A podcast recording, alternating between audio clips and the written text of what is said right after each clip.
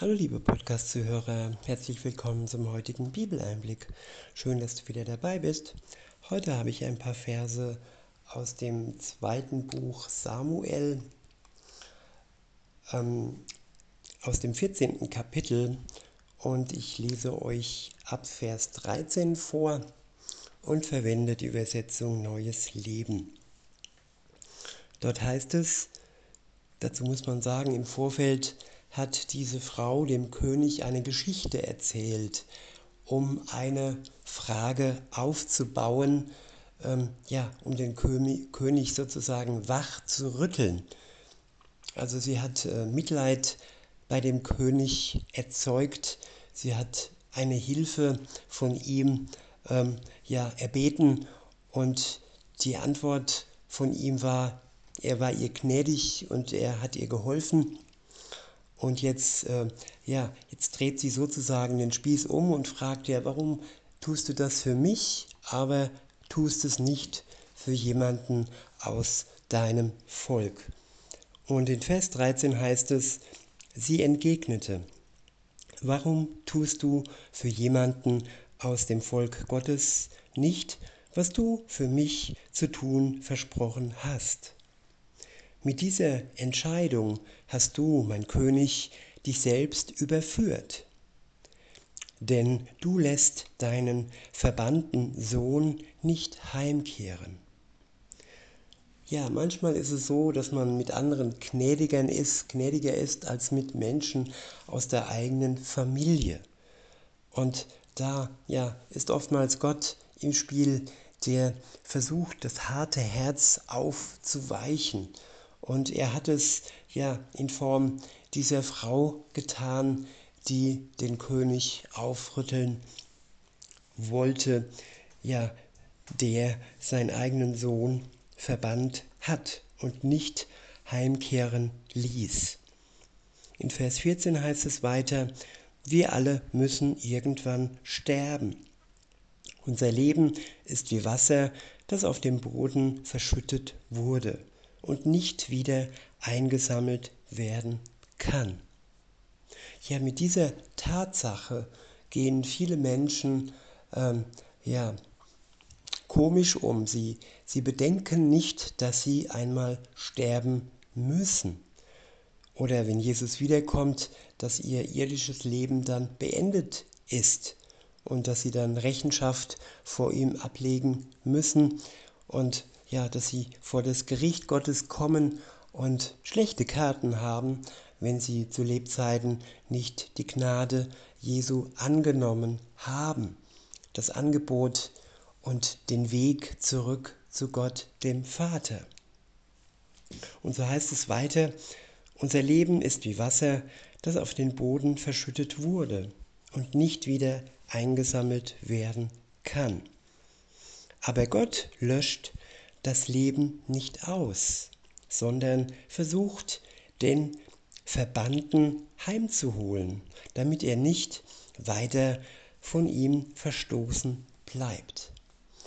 Jeder Mensch, wirklich jeder Mensch, ausgenommen Jesu, er war zwar Mensch, aber auch Sohn Gottes, also nicht nur Mensch, jeder Mensch ist der Sünde mit der Sünde behaftet. Seit Adam und Eva, seit die Sünde in der Welt war, ist jeder Mensch aufgrund der Sünde so programmiert, sobald er auf die Welt kommt, wird er sozusagen verschüttet und ähm, sein Tod ist schon ja in Voraus in Gottes Augen. Er weiß genau, wie lange jeder Mensch leben wird. Ich hatte eine Schwester, die hat nur wenige Stunden gelebt und so war ihre Zeit für Stunden begrenzt und jeder hat die Grenze in seinem Leben. Jeder kann nicht eine einzige Sekunde seinem vorbestimmten Ende,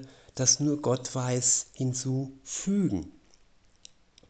Und weil Gott weiß, dass unser Leben ein Ende findet, und weil er nicht möchte, dass unser Leben einfach ausgegossen wird und dann ja nutzlos und ohne Sinn und ohne Ziel daher vegetiert sozusagen, ja, hat er es ermöglicht, dass wir nicht verstoßen bleiben müssen. Verstoßen sind wir aufgrund unserer Schuld.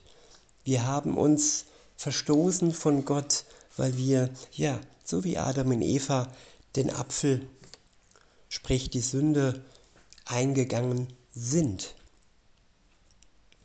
Und Gott schafft uns einen Ausweg durch Jesus Christus, damit wir nicht verstoßen bleiben müssen. Er hat durch seinen Tod am Kreuz ermöglicht, dass wir den Weg zurückfinden zum Vater. Er ist unser Schöpfer und da sollten wir zurückfinden. Zurück zu ihm, zu seinem Vaterherz sozusagen. In Vers 15 heißt es, aber ich bin zu dir gekommen, mein Herr und König, um meine Bitte vorzutragen, weil meine Familie mir Angst einjagt. Ich sagte mir, ich will mit dem König reden, vielleicht hilft er mir ja. Ja, er wird meiner Bitte nachgehen und mich vor dem Mann retten, der mich und meinen Sohn um das Erbe, das Gott uns zugedacht hat, bringen will. Das Wort meines Herrn und Königs wird mir Ruhe schenken.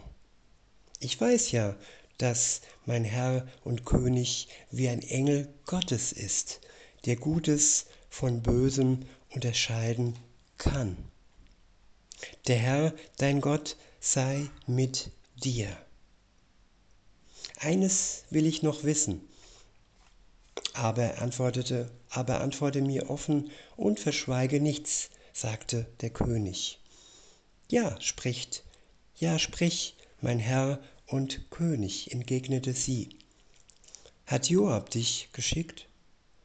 Und die Frau antwortete, mein Herr und König, wie könnte ich das leugnen?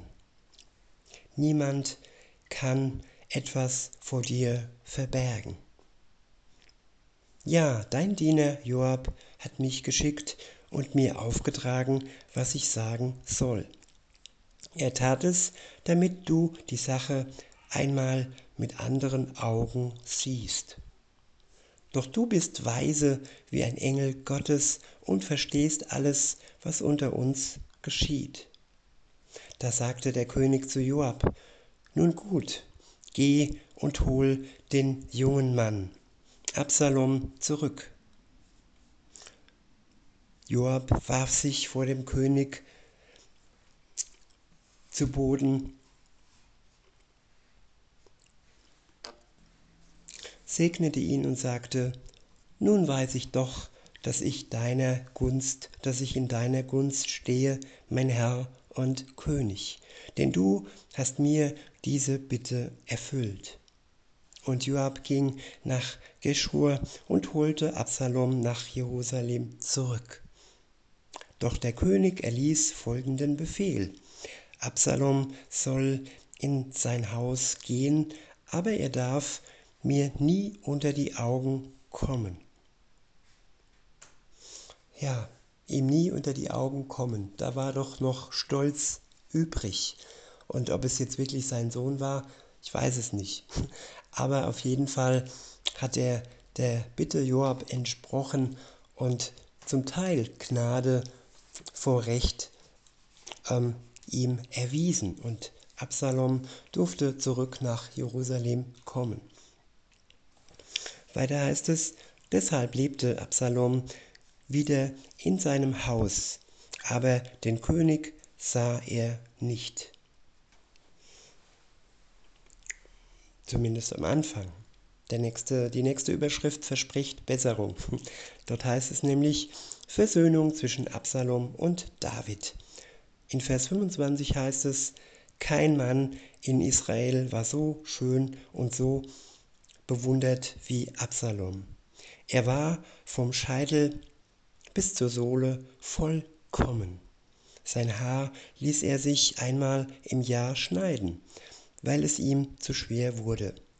Als er es wog, als er es wog war es 200 Schekel schwer nach königlichem Gewicht.